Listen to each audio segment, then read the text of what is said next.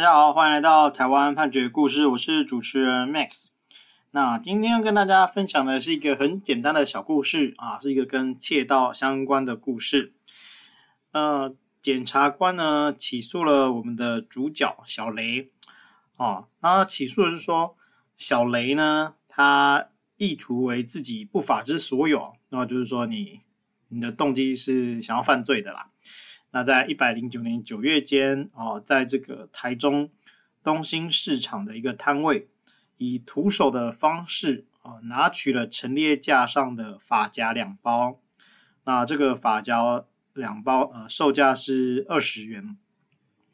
拿了之后呢，就把它藏在这个摊位啊给予的已经结账的商品塑胶袋内，然后在没有结账的状况之下啊，要走出这个摊位的时候啊，因为这个行窃的过程呢，是被这个摊商呃给发现、给目睹了，就是摊商他整个过程，这个摊商都看在眼里，所以呢，这个摊商呢就把他拦阻啊，并且报警，现场就马上扣得他的发夹两包啊，然后就认为说小雷呢啊，他涉犯这个窃盗罪。啊，刑法第三百二十条第一项的窃盗罪，于是就把他提起了公诉。啊，那小雷呢，他的说法就是不一样，他就是说，哎，确实我是有徒手拿取发夹两包啊，并放入塑胶袋啊，但是我不是要窃盗啊，为什么呢？啊，因为我手上其实还有很多其他的东西，我没有手可以拿这个发夹，那。在这个状状况之下，我手边啊最适合放这个发夹的就是这个塑胶袋，所以我就把它放到塑胶袋里面。而且啊，因为这个我要往这个结账入口的地方啊，中间有被婴儿车啊，还有其他人挡住啊，等等的，所以他必须要去绕路啊，绕路绕到一半的时候就被这个摊商给拦住了，这样子。好。那这个案件进了法院啊，法院就呃，因为客观的事实其实是蛮明确，就是双方都没有争执的，也就是说，这个小雷啊，确实是有拿两包发夹，然后放到这个塑胶袋，然后也确实是还没有结账啊。问题就在于说，他到底有没有结账呢？好，那这个部分啊，呃，摊商他在警询的时候，他是说，这个小雷呢，他。那一天的，就是他的行径就是怪怪的哈。他说小雷呢，他在店内啊，他是挑了一两件商品哈，他就结账一次，所以在那个时候已经结账两次了。也就是为什么啊，我们刚刚那个描述有点有点累赘，就是说啊，这个把发夹放到已经结账的塑胶袋里，因为他已经结账过两次，他手上已经拿了两个塑胶袋。所以小雷呢，他结账两次之后啊，他继续在这个店里面就是选商品。所以呢，哦，这个摊商啊，就看着他说：“你把发夹放到已经结账的商品的塑胶袋，然后你又绕路啊去看到这个园艺用的短铲，然后就直接往店外的道路走去。”所以摊商就觉得说：“啊，这个小雷是没有要付钱啊，所以马上就跟过去啊，并且。”好，在这个他这个小雷，他要行经其他顾客停放的机车离去前，就是把他拦了下来。所以，呃，这个部分啊，就是法院法院呃检察官起诉他哈，就是主要就是根据这个摊上他这样子的描述的证词啊，就是说你确实是呃拿了这个。发夹，然后放进去，然后你看起来没有要结账的样子啊？为什么会觉得你看起来没有结账？因为你前面已经结账过两次，然后你又是往外走嘛，所以这个状况就有点奇怪咯。好啊，不过呢，这个当时在场的还有别的证人啊，其实看起来也是这个摊商的工作人员，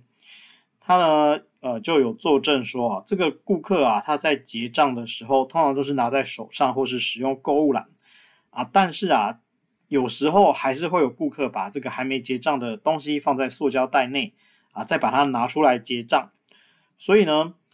呃，法院的意思就是说，从这个证词啊，你没办法说，只要是没有用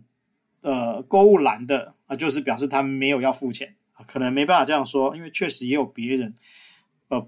会结账不止一次啊。那这个结账不止一次，他也确实有可能把还没结账的东西放在已经结账的商品里面，那他最后也拿出来付钱了。这种状况虽然我们可能听起来觉得怪啊，但是这个证人他自己也讲啊，他工作上确实有碰过。那既然是这样啊，哦，法院他就认为说，那嗯，我们可能就没办法认为，就是从小雷他没有拿购物篮这件事情，就认为说他主观上是要窃盗。那再来啊，就是法院啊，他有去看这个现场的位置啊，他说这个。园艺用的短铲这个东西，它确实是在这个摊位的外侧，好、是比这个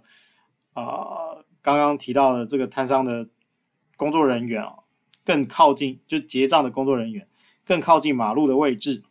所以呢，法院就认为说啊，小雷他基于继续挑选短产的商品的目的，那走向摊位的外侧，而没有在经过这个。